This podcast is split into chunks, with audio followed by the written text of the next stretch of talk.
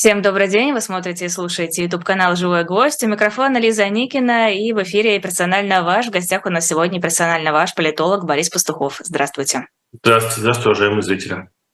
А, с неожиданным заявлением выступил глава украинской военной разведки Буданов. Он сказал, что конфликт должен быть перенесен на территорию России, и чем шире будут операции, тем лучше. При том, что Зеленский ранее говорил, что э, перенесение военных действий на территорию России не будет поддержано другими странами, которые сейчас оказывают поддержку, и Украина останется одна. Ну, то есть это было, мне кажется, нежелательным вариантом развития событий, хотя бы формально. Почему сейчас глава украинской военной разведки решил выступить с подобными словами?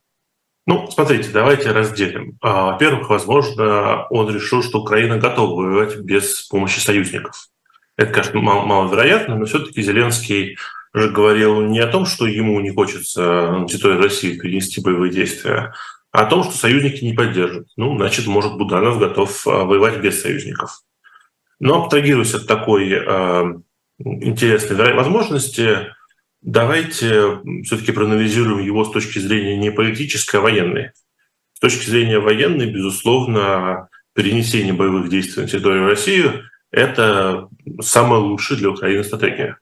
Ну, потому что не гибнут свои мирные жители, не страдают свои территории, а существенно расширяется фронт возможностей, потому что в данном времени Россия почти на всем фронте выступает в роли сдерживающей, страны, обороняющейся. Соответственно, чем шире фронт, тем сложнее обороняться. А, ну и в целом, понятно, психологически для жителей Украины гораздо проще воевать, а, не неся разрушения своей территории. Поэтому Буданова понять можно. Я думаю, что в реальности он не совсем то сказал, что хотел, а, а пытается, пытался донести мысль о том, что он будет наносить больше ударов по территории России украинскими э, средствами поражения. Насколько я помню, большинство э, экспертов и большинство инсайдеров сходятся в том, что США, Великобритания и союзники не столько запрещают Украине атаковать территорию России, сколько запрещают использовать свое оружие для этих атак. Поэтому если Украина собрала свои беспилотники или свои отряды спец, спецсил, или тем более эту интересную структуру а, там РДК называется, да, российская там две добровольческий два, корпус. Да, там еще одно есть какое-то, да, там двое, а, которые, ну, де-факто являются, конечно, нормальной частью ВСУ. А, думаю, де юра тоже являются частью ВСУ, но публично являются не совсем понятно чем, э, такой русско-украинской структурой, а, то, видимо, Украина хочет использовать их и делать вид, что это не совсем она. А, я думаю, в той части, в которой мы видим атаки, вроде атаки на аэродром Пскова, это будет э, хорошая, успешная для них тактика, если они смогут ее реализовать. Просто потому, что вряд ли кто-то сможет обвинить их в перенесении войны на российскую территорию в том плохом публичном смысле, которого опасается Зеленский. Потому что, понятно, То есть беспилотники нормально, это же не удары ракетами, вот ракетами по военному аэродрому или аэродрому успешного значения с военными самолетами вряд Тут же есть вопрос в чем? Почему э, Зеленский считает, что союзники не поддержат? А, ну, есть, наверное, какой-то до сих пор доля боязни раздражать Путина, но мне кажется, от этого постепенно все уходят. Все начинают понимать, что эти красные линии существуют скорее у них в голове, чем у Путина, потому что если он захочет применять э, там, тактическое ядерное оружие, он его применит э, без всякой красной черты. Не захочет, э, не применит с красной чертой. Э, захочет стрелять по Киеву всем, чем может сразу, а пока все-таки стреляет не сразу – а, позволяет, так или иначе удается сбивать. И если он стрельнет всем сразу, видимо, сложнее будет. Стрельнет, не захочет, не будет стрелять даже после попадания по Кремлю. Вы видели. Поэтому я думаю, проблема не в красных линиях, а в изображении, в картинке, которую видит избиратель на Западе. А избиратель на Западе э, видит, что видит украинский удар по Псковскому аэропорту и понимает, что вот Украинские военные сумели уничтожить российские военные самолеты. Ну, хорошо. Ну Чего? хорошо, когда Чего западный обыватель видит э, те же самые беспилотники, прилетающие, не знаю, в Москва-Сити, в какой-нибудь Курский вокзал, куда они еще прилетали, то есть мне очевидно какие-то военные цели в местах, где Это вполне могут быть мирные жители. Но там пока нет погибших. Угу.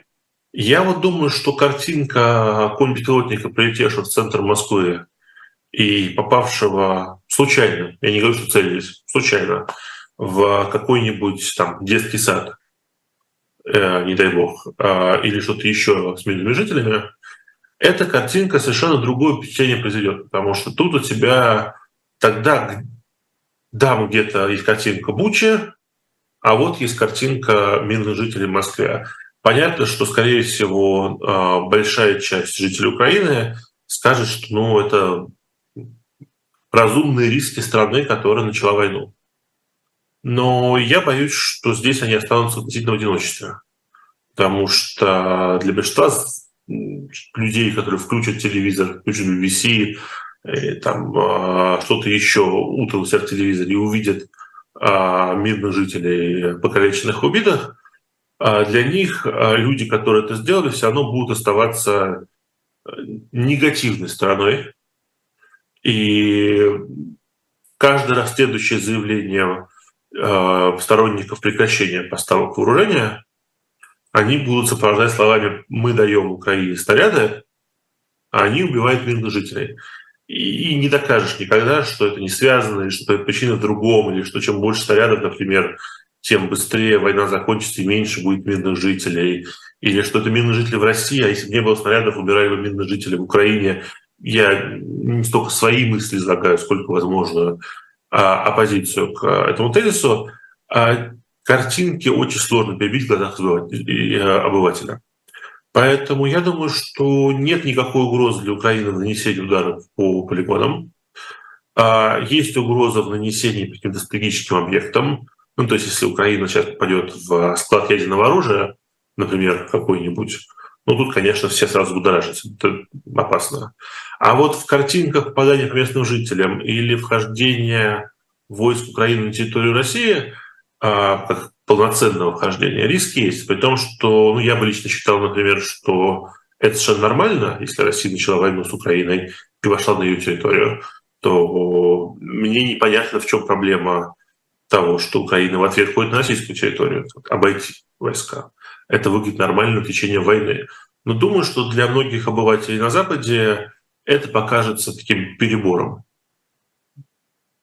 А, правда, Будан... я не но, видимо, Зеленский считает, что правда.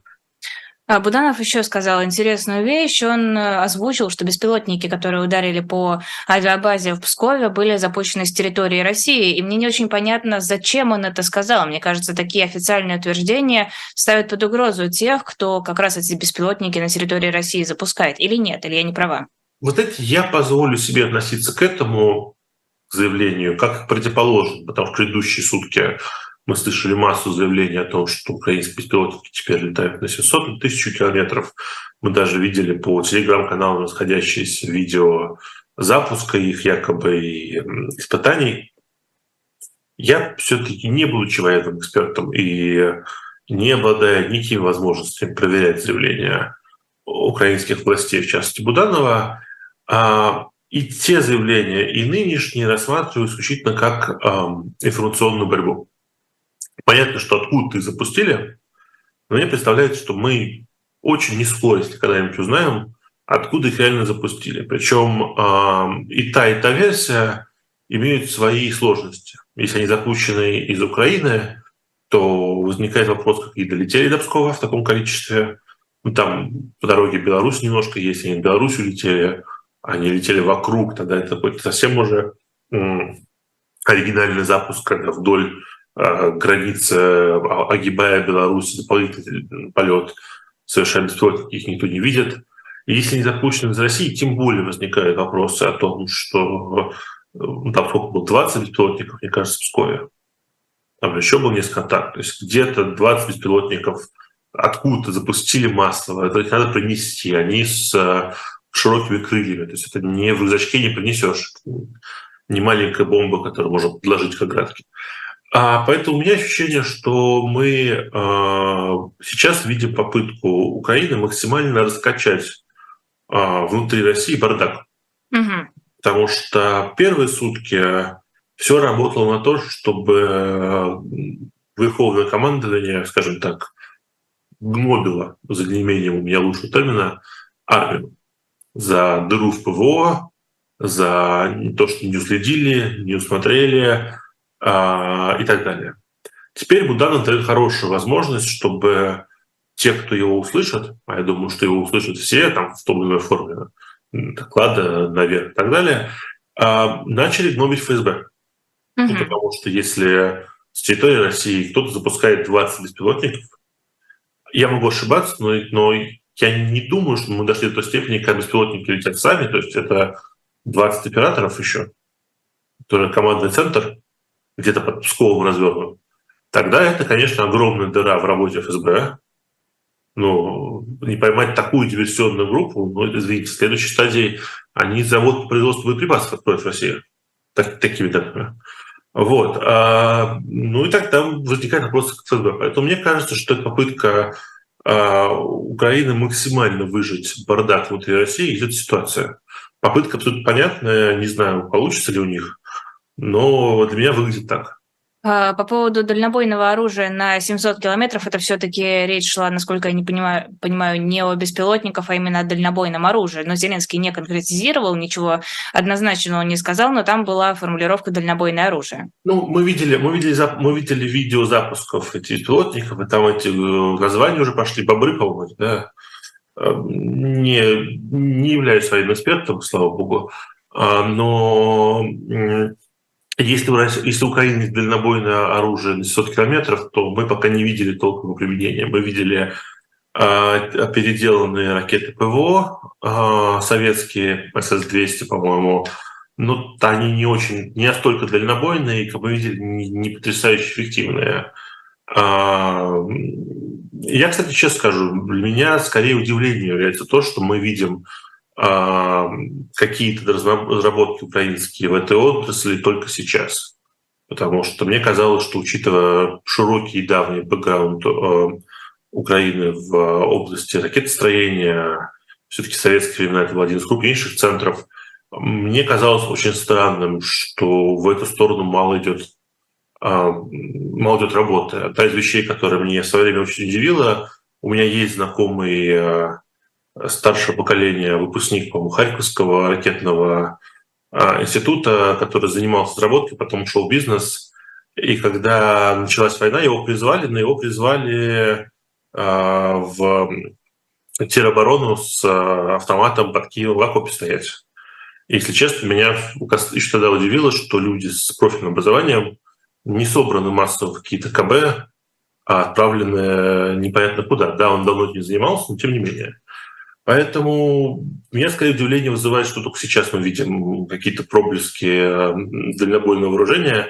Я полагал, что с западной помощью за полтора года Украина восстановит какой-то потенциал э, для дальних обстрелов. Хорошо, вот вы говорите про информационную войну, про такое эмоциональное воздействие через эти удары беспилотников, про разжигание внутренних э, каких-то расприй. А насколько удается, насколько это эффективные действия? Ну, мы, да, так, во-первых, мы никогда не узнаем. Я боюсь, что даже Украина никогда не узнает. А, я полагаю, здесь есть некоторый элемент а, разницы в ожиданиях публики и ожиданиях служб, кто этим занимается. А, чтобы публика увидела распри, там должны начаться перестрелки между ФСБ и Минобороны, и тогда, может быть, сказать, вот мы видим, пошла, пошла распри. Я не думаю, что в сколь-либо возможном будущем это случится. Другой вопрос, что с точки зрения помощи фронту, если представить, что сейчас не знаю, 20 человек пошли заниматься допросами а, сотрудников ФСБ о том, как они следили за диверсантами, а 20 ФСБшников пошли заниматься допросами а, сотрудников Минобороны, как они делали ПВО, это значит, что 40 сотрудников и еще там сотни допрашиваемых вместо того, чтобы заниматься чем-то полезным для войны с Украиной, занимаются допросами друг друга. Если этого можно добиться всего лишь двумя предложениями, сказанными чиновникам украинского там, разведывательной службы Буданова журналисту, то это очень неплохой результат, добытый абсолютно бесплатно. Поэтому а, даже минимальный бардак – это все бардак. Если вы можете сказать несколько слов и заставить людей тратить ресурсы на это вместо реального укрепления обороны или войны с собой, ну, достижение. А можно оценить уровень какого-то психологического воздействия на широкие массы? Все-таки, как написал РБК, более 500 беспилотников на территорию России прилетели с момента начала войны. Но, наверное, это ощутимая цифра для людей, которые как бы отделяют войну от своей повседневной жизни, которая происходит вот где-то там и нас особо не касается. Мне кажется, что практика это истинная, а, и мы пока не видим такого большого изменения создания. Вы правильно сказали, 500 штук. А в целом я не уверен, что даже если этот эффект будет, этот эффект будет тем, который хотелось бы видеть сторонникам прекращения войны. Потому что, да, одна реакция – это «О боже, на нас падают беспилотники, какой кошмар, надо немедленно закончить войну». Я склонен думать, что люди, которые так рассуждают, это люди, которые принимают решения самостоятельно, они так оценили всю ситуацию, которые изначально готовы принять тот факт, что власть может быть не права, и что эта война э, не обязательна.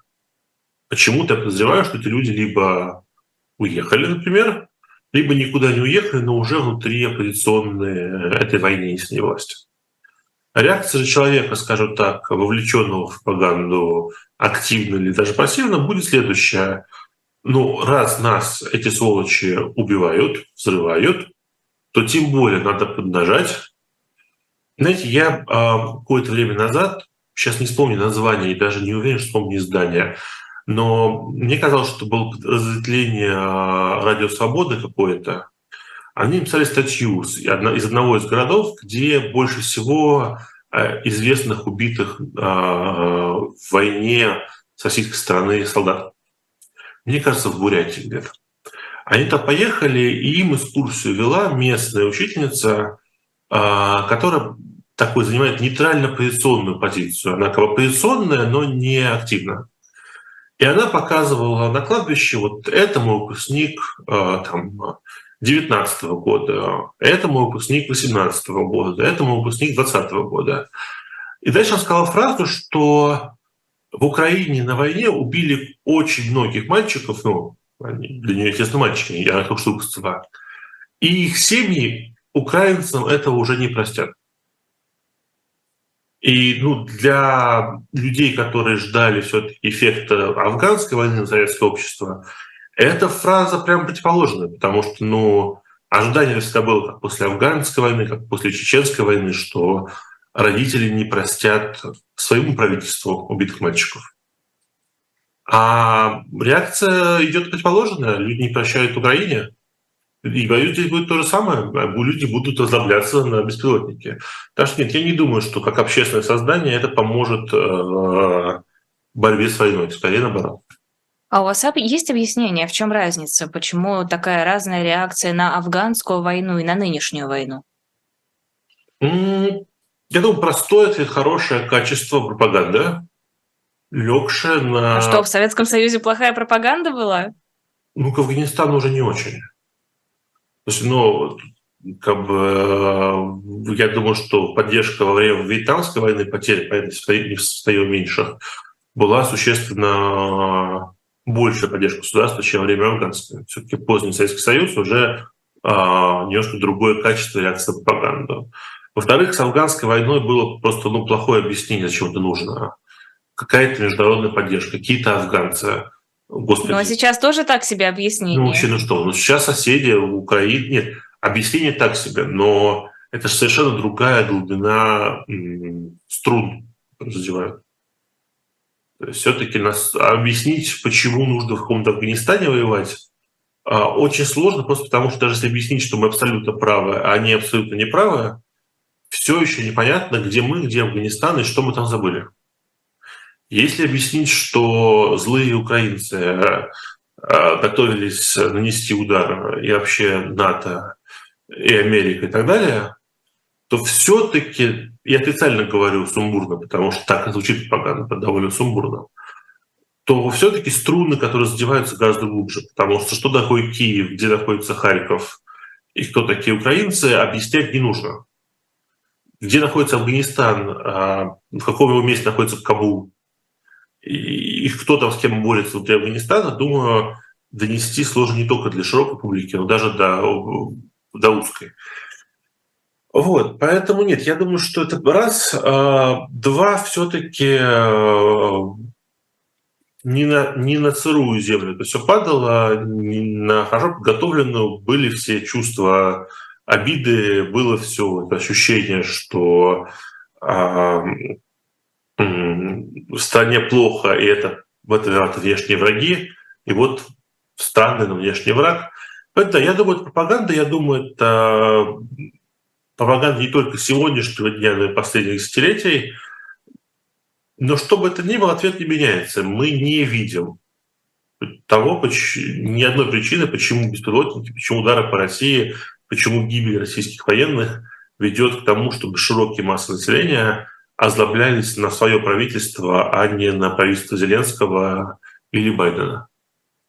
Ну, тогда получается, что выхлоп, реальный практически выхлоп э, от этих э, ударов беспилотниками для Украины, ну, очень маленький. Сколько действительно военных целей было поражено за это Почему? время? Мало, очень так. мало. Э, тут есть просто цены качества. Эти беспилотники, я сколько понимаю, стоят дешево, и чем больше их производят, тем дешевле они стоят на единицу. Соответственно, с точки зрения простой арифметики, они воюют, они воюют в долгую. А, несмотря на бравурные заявления, периодически возникающие о том, что война может кончиться даже в 2023 году, большинство и украинских, и западных аналитиков сходятся к тому, что и 2024 год будет большим достижением, а скорее всего это и дольше продлится. А в войне в долгую важны любые ресурсы, поэтому если ты можешь дешевым дроном убить дорогой самолет, это уже вполне себе польза. Это раз. Второе, почему-то вы сейчас смотрели на российскую реакцию общества, но я не уверен, что Украина работает только на нее. Есть реакция украинского общества, где э, люди тоже хотят видеть просвет в конце туннеля. Какое-то понимание, куда это все идет, и что у нас есть шанс. И для этих людей, а, безусловно, а, беспилотник, попавший в Кремль, это знак, что мы беспомощны.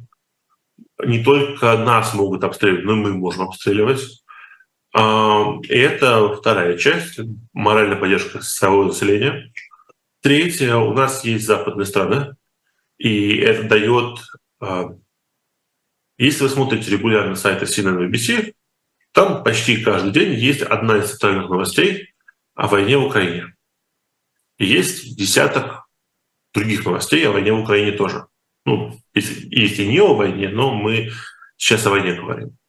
И в дни, когда э, ничего не случилось, скажем так, центральная новость — это аналитика, разговаривающая о том, есть ли шансы у Украины победить, э, какие перспективы, нужно ли давать оружие, статьи о потерях, которые Украина постоянно опровергает, но они постоянно появляются. Репортажи из городов, куда приходят похоронки в Украине, тоже довольно много.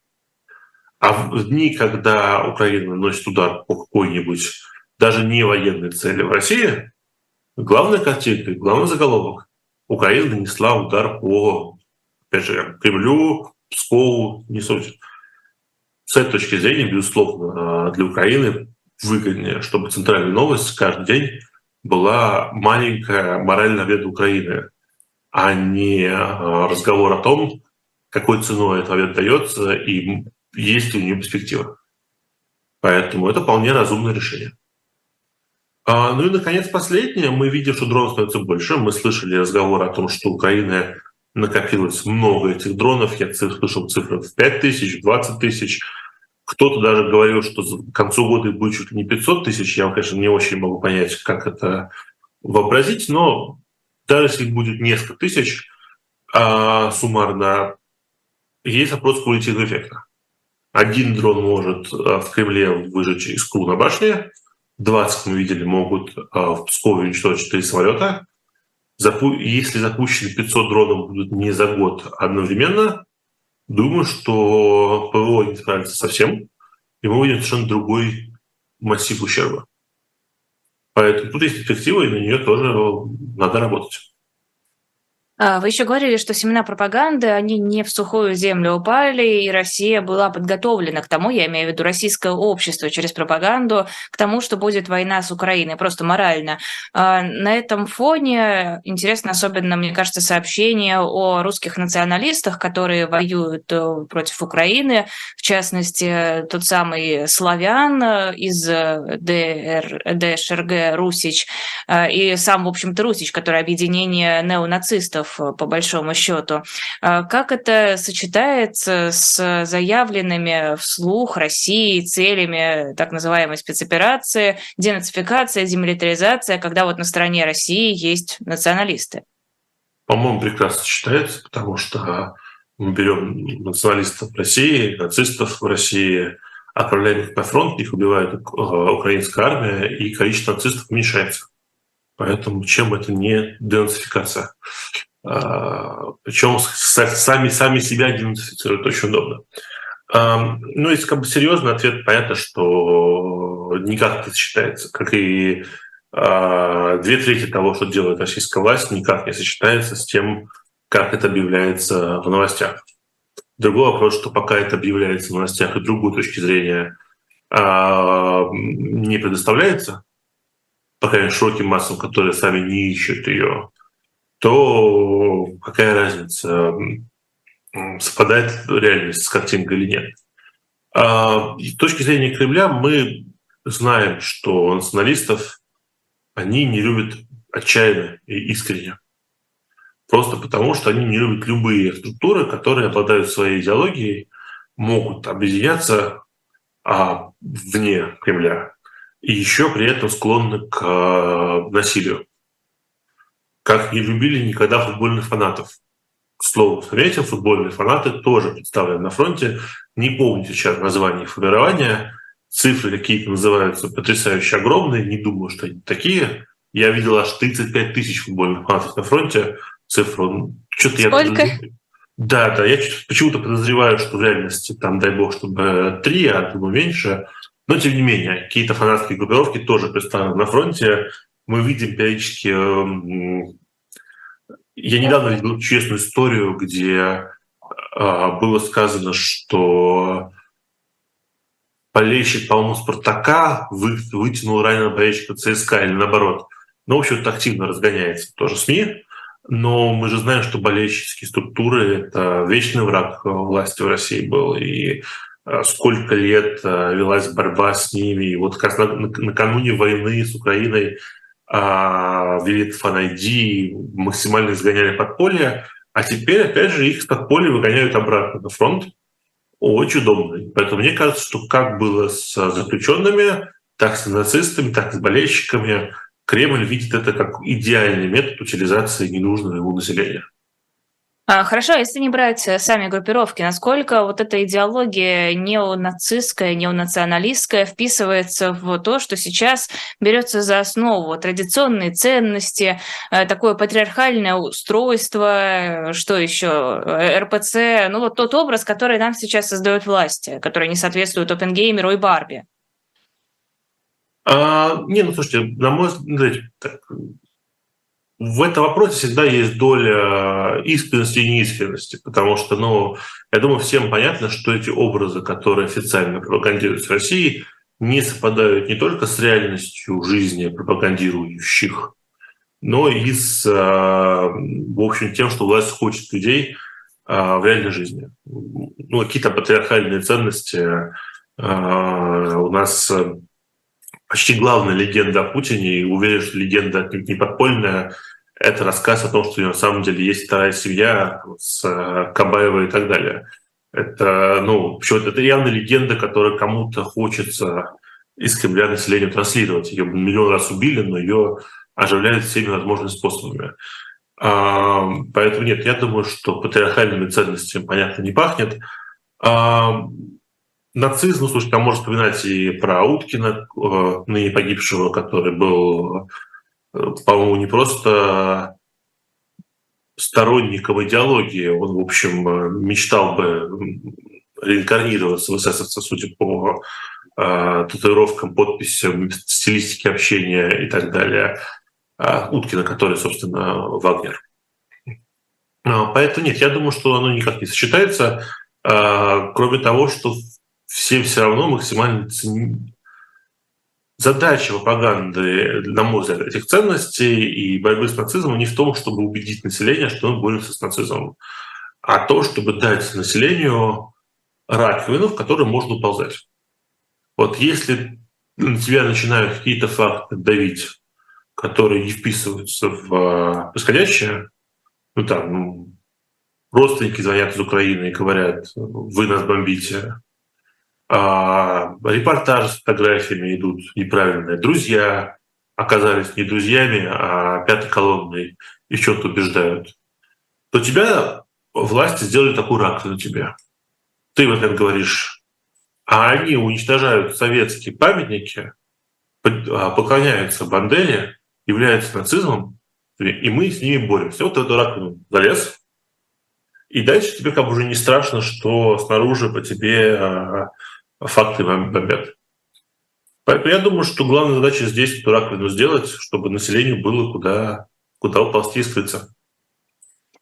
Это персонально ваш Борис Пастухов. Небольшая реклама на shop.diletant.media. Есть, во-первых, полный набор книг о Гарри Поттере в переводе Росменовском, что сейчас довольно большая редкость. Там еще, кажется, остаются полные комплекты.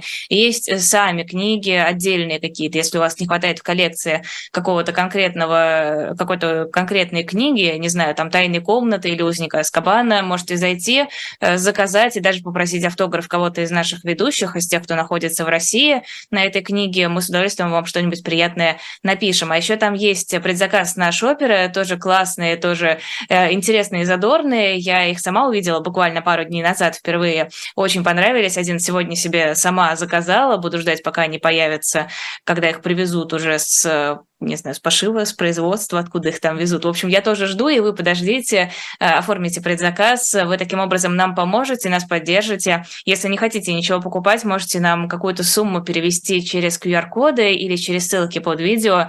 Э, но если, конечно, вам это не напряжно. Еще там можно подписку на Boosty оформить. Опять же, если средства позволяют. Мы вам очень за это признательны будем. Продолжаем эфир. Борис Пастухов, политолог. У нас сегодня на YouTube-канале «Живой гвоздь». Еще из интересного русская служба служба BBC написала о том, что в школах вводятся различные новые меры, доклеются специальные пленки на окна, чтобы в случае э, взрыва стек, осколки стекла не полетели внутрь. Оборудуются, если не бомбоубежище, то отдельные эти места, отдельные комнаты, где можно будет в случае чего переждать нападение.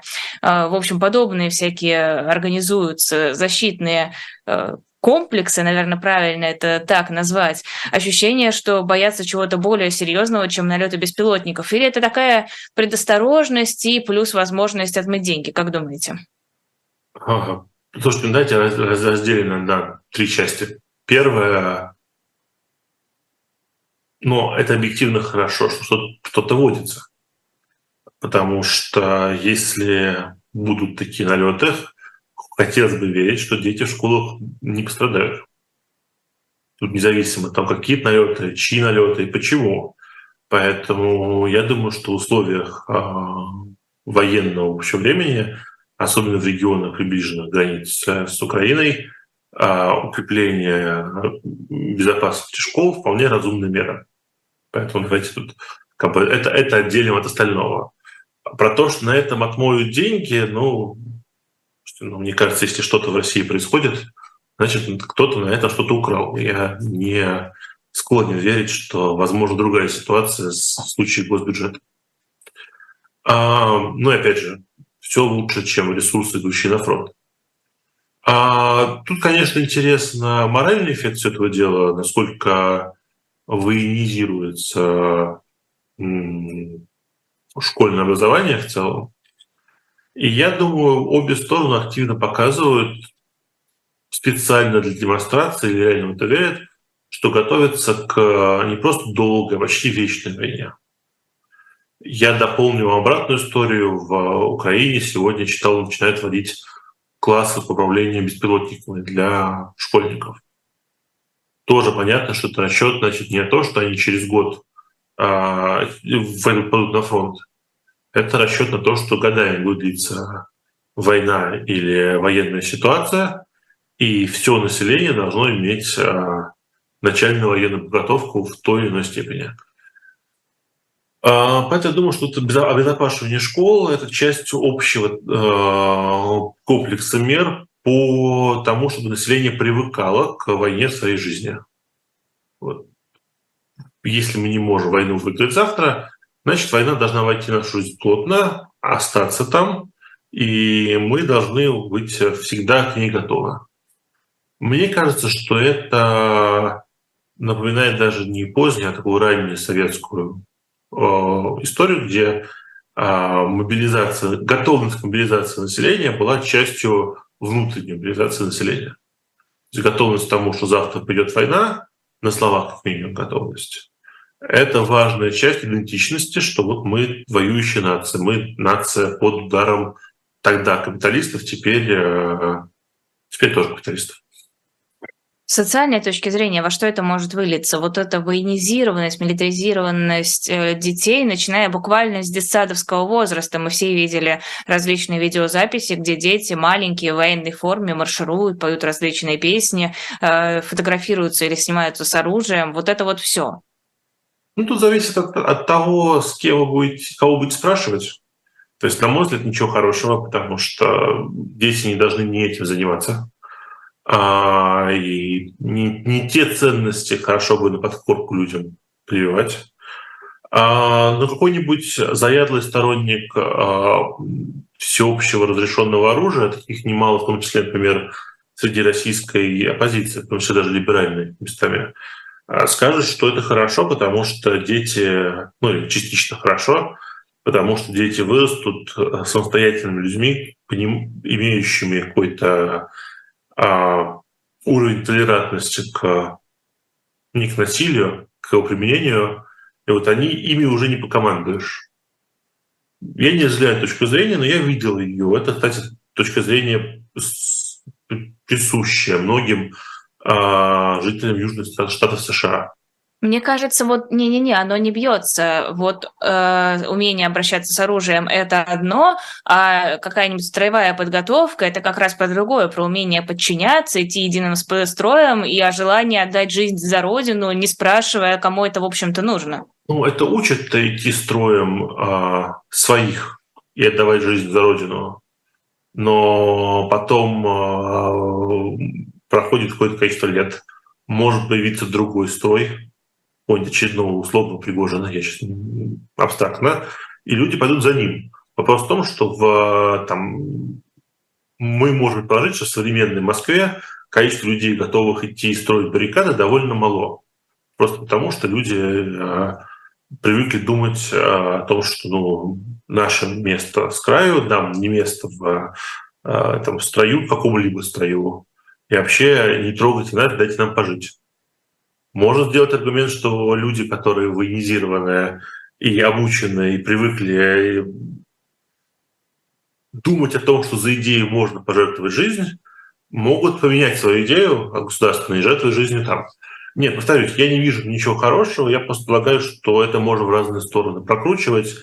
И в той степени, в которой мы говорим о годе двух-трех, ничего существенного не случится, потому что пока мы не видим этого как хорошей полноценной системы, хорошей в плане качественной. Ну, пока объективно нет ни пионерии, ни комсомола организованного, способного все это в а, русло вставить.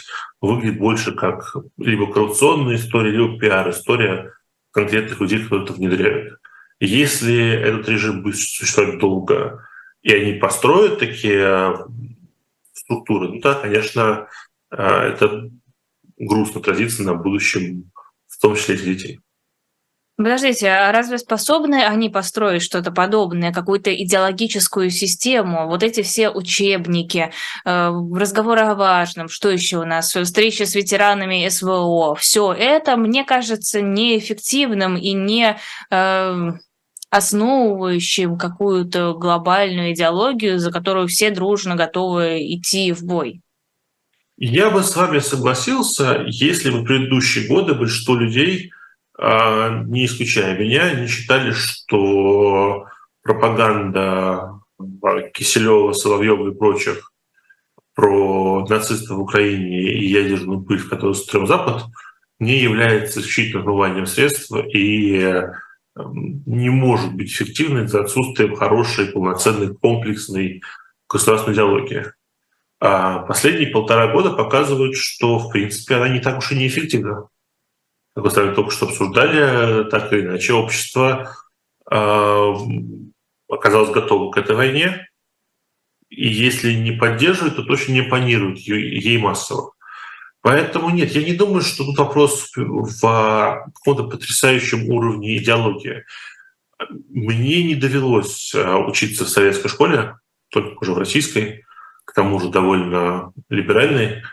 А, но я сомневаюсь, что школьники, поступавшие в пионерию в довольно южном, э, юном возрасте, а тем более ставившиеся, скажем, октябрятами, а в общем даже комсомольцы в более зрелом возрасте, делали это от осознания э, превосходства философского, коммунистической системы и марксизма-ленинизма над э, э, капитализмом или альтернативными философскими течениями. Ну да, делали Они просто потому, что надо, строй. так принято. Но а это ведь не... Строй. Да, но при этом это действовало в смысле, что они все равно были пионерами, люди мыслили этой категории, люди ощущали себя пионерами, люди слушались этой организации, так или иначе стремились получить что-то не только... Да, часть стремилась, наверное, адаптироваться и получить социальные блага, а часть либо искренне в это верила, либо воспринимала как должное. Я к тому, что в Советском Союзе была проработана стройная идеология. В России пока ее толком нет. Но мне кажется, здесь важнее организация, а не, а идеология.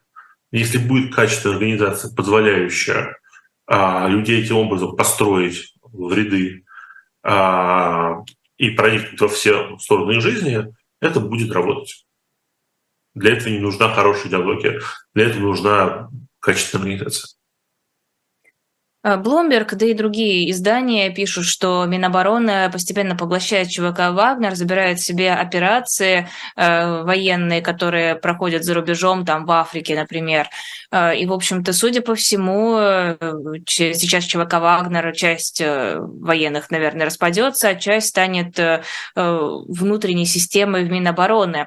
Э, раньше, когда говорили, почему Пригожина столько времени терпят, э, приходили к тому, что он слишком полезен, он слишком эффективен, эффективен для того, чтобы его сажать, его выгонять, ну, в общем, отодвигать куда-нибудь на второй план. Нет ли ощущения, что сейчас э, вот эта вся польза, она э, растворится, исчезнет, и это будет еще один шаг, который делает слабее, российскую армию слабее? Ну, хочется верить. А... Хочется верить, понятно, а по существу. Нет, я являюсь здесь убежденным сторонником, что в э, большинстве особенно в коммерческой и полукоммерческой деятельности, а, коммерческие организации остаются качественнее и эффективнее, особенно долгосрочно, чем а, организации государственные. И все, что мне известно о национализации какого-либо прибыльного бизнеса, а империя Пригожина это была очень прибыльный бизнес, это то, что почти всегда и довольно быстро обычно это приводит к тому, что прибыльный бизнес становится убыточным. Поэтому я думаю, что национализация бизнеса Пригожина не станет исключением. А, не думаю, что мы завтра увидим а, кардинальные проблемы. И я даже полагаю, что довольно длительное время а, российская Минобороны может поддерживать тот же уровень вовлеченности и влияния в поддержке режима в Африке. В чем я сильно сомневаюсь, в том, что Минобороны удастся сколь-либо длительный период иметь отличную советскую модель обеспечивания и финансирования этих операций. Все-таки одна из ключевых вещей, на мой взгляд, в деятельности Пригожина было в том, что если классическая советская модель подразумевала, что мы влияние в Африке покупаем, тратя большие деньги, а насколько большие мы знаем по мере прощения гигантских долгов африканских стран перед Россией, продолжающихся уже 30 лет по очереди, то Пригожин демонстрировал прямо противоположную стратегию, где, если не для Российской Федерации, то для себя лично и своих структур он добывал прибыль, часть из которой неминуемо оседала где-то в России, потому что я понимаю, что из этой прибыли как минимум финансировалась часть а, его частной армии, а, соответственно, часть российской армии, как составляющей, а, то я полагаю, что мы увидим, во-первых, понижение эффективности, второе, то, что там, где раньше Пригожин собирал миллиард себе в карман, из которого выставляли условный полмиллиарда положить на общественные нужды в виде армии, Сейчас мы увидим, как этот миллиард упадет до 500 миллионов за счет падения эффективности. Эти 500 миллионов себе в карман начнут платить все, кому не попадя, включая средних, высших и низших чинов Минобороны. А, и заставить их оттуда что-то вытащить и положить на армию будет критически сложно. Поэтому Африка довольно быстро превратится в статью убытка. Это мое ожидание. При этом я думаю, что довольно длительное время они смогут поддерживать там военное присутствие, если, конечно, не будет катастрофы на основном фронте в Украине. А, и нервы они еще потребят Западу. Потому что, конечно, то, что они, то, чего они добиваются в Африке, это убыточно, но ограниченно убыточно для Запада, но весьма нервно. Небезызвестный вам, наверное, Владимир Борисович Пастухов у себя в канале писал, что гибель Пригожина станет предвестником гибели режима. Вы с этим согласны? А, вообще с ним опасно спорить, с этим человеком. Мы ему ничего а, не скажем. Не знаю, не знаю, может услышать.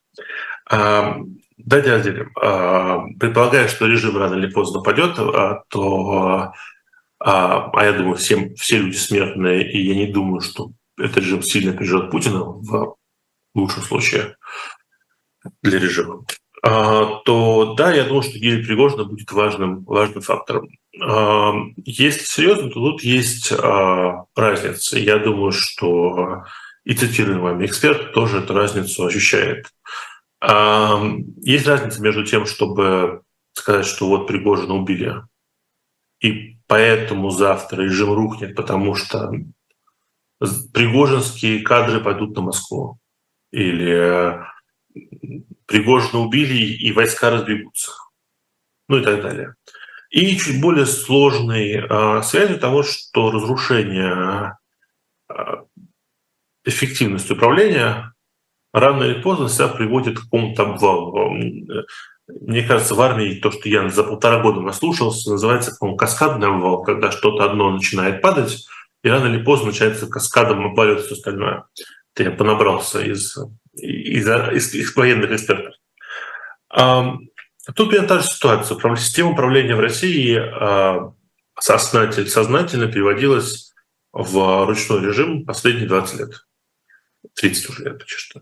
А, если мы вначале видели просто хаос управления, потом этот хаос стал выстраиваться в какие-то не всегда хорошие но структуры, то снизу вверх, то горизонтально, то весь путинский период — это перевод в ручной режим, в понятийный режим, где нормальные социальные и управленческие институты заменяются э, институтами, построенными на личных связях, на личном подчинении Путину, на э, доверии, если хотите, к его слову. И Пригожин был важной частью этого, этой системы. Сбой Пригожина был не сам по себе авария, это была не авария, которая повредила режим, это индикатор, это такая лампочка. Да, конечно, Пригожин мог взять Москву, и тогда бы это была авария, но сам мятеж был лампочкой о том, что в этом системе управления есть проблемы, проблемы большие. А его устранение показывает, что механизма решения этих проблем у Кремля нормального нет. Соответственно, проблем будет становиться больше, потому что под нагрузки становится больше, а нагрузка военная большая, а метод решения кондовый, так что ничего хорошего тут нет. Вторая часть, э, я это говорил, по-моему, не у вас в эфире, поэтому повторюсь. Многие считают почему-то, что устранение Пригожина, я полагаю, что мы можем сойтись на том, что устранение э, – это сигнал э, элитам, что нельзя восставать. Мне кажется, это не так, потому что то, что элитам нельзя восставать, элиты знают и без убийства Пригожина. Для этого не нужно. Как бы, это такой базис. Много ума не надо. Да, а вот какой-то сигнал, что это если где-то когда-то кому-то придется восстать, а Восстание часто случается не потому, что захотелось, а потому, что больше по-другому нельзя или большая угроза. То это твердый сигнал, что нужно такое восстание доводить до конца, потому что если ты остановишься, о чем бы ты ни договорился с Путиным, через два месяца ты будешь красиво падать под дверью.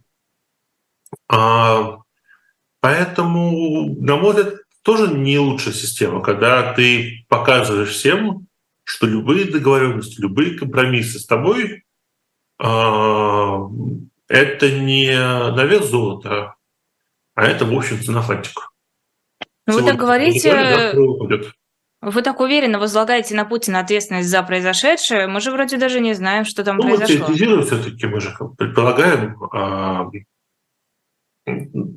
знаете, вопрос в том, что если почему-то ответственность за произошедшее лежит не на Путине, то это гораздо более плохая история для Путина, чем есть на нем.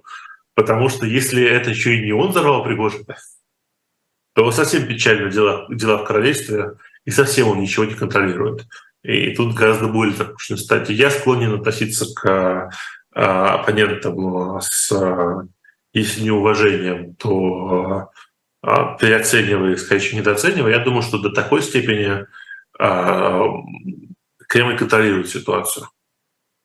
Ну и, в общем, в целом реакция Кремля не показалась реакцией людей, которые были ошеломлены произошедшим.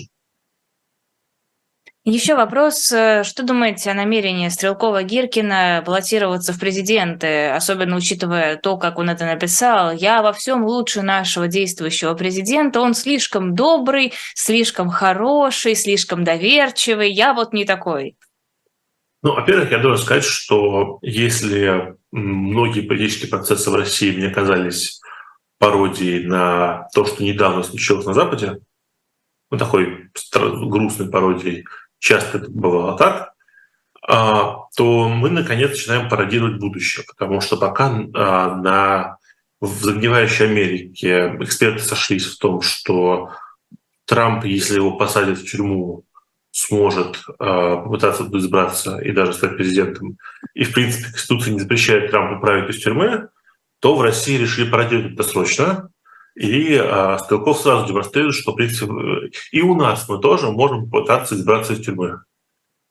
Эм, второе, в общем, конечно, эм, это интересная концепция развязанных рук. Если раньше считалось, что если ты будешь противостоять Путину, а, открыто тебя либо посадят, либо убьют, то э, Стрелков, в общем, идет путем Навального и говорит, ну я уже сижу. Что дальше? А что дальше, может сказать Пригожин, но в тюрьме Стрелкова убить как-то совсем неприлично. Хотя нельзя исключать. С точки зрения стилистики его обращения, ну, да, конечно, она отдает э, некоторыми странностями. А главное, не всем понятно, зачем. Единственное мое объяснение, а, что это форма, в которой это пропустили через тюремную цензуру, а в другой бы не пропустили. Потому что, ну, во-первых, Стрелков не первый раз так, а, а так, так критикует Путина, что почти поддерживает. Самая яркая, понятная была история с мятежом Пригожина когда критиковавший Путина всю дорогу Стрелков вдруг всячески начал критиковать Пригожина и поддерживать Путина. Если вы помните его обращение во время мятежа, то, в общем, э, э, мало было столько комплементарных людей, которые так э, рьяно и чистосердечно желали Путину подавить этот мятеж. Не, ну может быть здесь дело в личной неприязни к Пригожину. Стрелков после смерти Пригожина, после этой авиакатастрофы писал, что Пригожин был не только его личным врагом, но и врагом всей России. Ну, вы знаете, да, наверное, но это же не повод поддерживать Путина. Мы бы видели немало людей, которые не любят Пригожина и его поддержали. И видели немало людей, которые не любят Пригожина, не любят Путина, и их обоих не поддержали. А Стрелков все-таки э, сторону свою занял. А мне кажется, что это все еще попытка все-таки попытка увеличивать раскол внутри любой потенциальной оппозиции Кремлю. То есть, возможно, Стрелкову либо осознанно это делает, либо ему намекнули. Все не обязательно из Кремля. Может, люди, которые пытаются представить, что могло бы быть Кремлю приятно. А, что чем больше сейчас будет мелких лидеров а, военной оппозиции, тем меньше будет целой единой а, позиции, который ну, не то, что может угрожать Путину, ну что там может угрожать на выборах, но может чуть-чуть испортить праздник. А, убрали Пригожина, и Пригожинский там клан распался на несколько кусков. Кто пошел в Минобороны, кто пошел а, оплакивать Пригожина, кто пошел верить, что его не, не убрали. А теперь Стрелкова вроде посадили, отбили от него часть сторонников. Теперь а, под него совсем безопасно соберется немножко а, людей, которые захотят делать его избирательную кампанию. Во-первых, это раскол от любых других людей, которые реально могут чего-то делать, находясь на свободе. А во-вторых, за ними очень удобно наблюдать. Ну, всяко удобно быть людьми, которые собрались вместе. Поэтому я, конечно, не осматриваю как борьбу за власть. Ну, было бы смешно, если бы так было. До выборов-то не... допустят? Ну, я, если это одна из тех вещей, которые, если бы они были по-настоящему мудрыми, они бы, конечно, допустили и дали ему быть разгромленным. Но, зная нашу власть, они больше пугливые, чем умные, поэтому... Не Но думаю. ведь он ну, никакой угрозы-то не представляет. Ну, поэтому Или я ошибаюсь? Мудрое решение, мудрое решение было допустить. Но э, я не, не уверен, насколько юридически это возможно. Может, меня управят э, российские коллеги, но я полагаю, что ему успеют до выборов за что-нибудь осудить, и как осужденный он уже не сможет участвовать. Поэтому я полагаю, самое, самое эффективное это просто сказать, что ну, он же судимый, куда же ему? Не, ну просто есть же версия, что как раз это делает Стрелков Гиркин для того, чтобы его не осуждали, для того, чтобы вот подмазаться, сделать приятно. Нет, я повторюсь, я, я сказал, что моя одна из моих версий, что ему порекомендовали это сделать люди близкие или, по крайней мере, думающие, что они думают как власть. Но если поверить в то, что власть захочет спровоцировать небольшой раскол таким образом, я могу, то в то, что они допустят кого-то к выборам, а, не думаю. Все-таки а, мы ушли от эпохи, когда игра была в Прохорова или там, условно Собчак. Мне кажется, мы пришли к более кондовым, где у нас Зюганов наше все. Вот а Зюганова почему не боятся? Верный коммунист. Просто Такой мне кажется, что у Зюганова даже больше будет голосов в случае такого голосования, чем у Стрелкова-Гиркина. Э, какие-то будут голоса. А Стрелкова Гиркина, если его допустить, имеет право создать избирательные штабы. Он имеет право запустить агитацию, он имеет право поставить ролики в эфир, он имеет право официально собрать какой-нибудь митинг. Это начинается каскад а, прав, которые даются э, кандидату. Им можно пользоваться, как это делал а, Прохоров, никак примерно. Им можно пользоваться, как это делал Навальный на выборах мэра Москвы, достаточно эффективно. А им можно пользоваться так, чтобы к моменту выборов иметь а, организацию а-ля большевистскую, военизированную из ветеранов организованных ячейки и уверен, что им немножко, уже немножко разрешили действовать. Поэтому тут Костряков э, официальный кандидат. Это, это не то, что опасно для Кремля, потому что я не думаю, что ему что-то опасно на этих выборах но это очень неприятно будет. Спасибо огромное. Это был политолог Борис Пастухов в нашем эфире. Сразу после этой программы будет программа «Особое мнение» с Ольгой Романовой. Потом в 17.05 «Слух и эхо» с Сергеем Бунтманом. В 20.05 программа «2023» с Андреем Нечаевым. И в 21.05 программа «Нормальная жизнь» с Нютой Федермессер и Ириной Воробьевой. Подписывайтесь, ставьте лайки и увидимся с вами завтра в 9 часов утра. Утренний разворот Лиза Лазерсон, Лиза Никина. Всего доброго. Спасибо большое.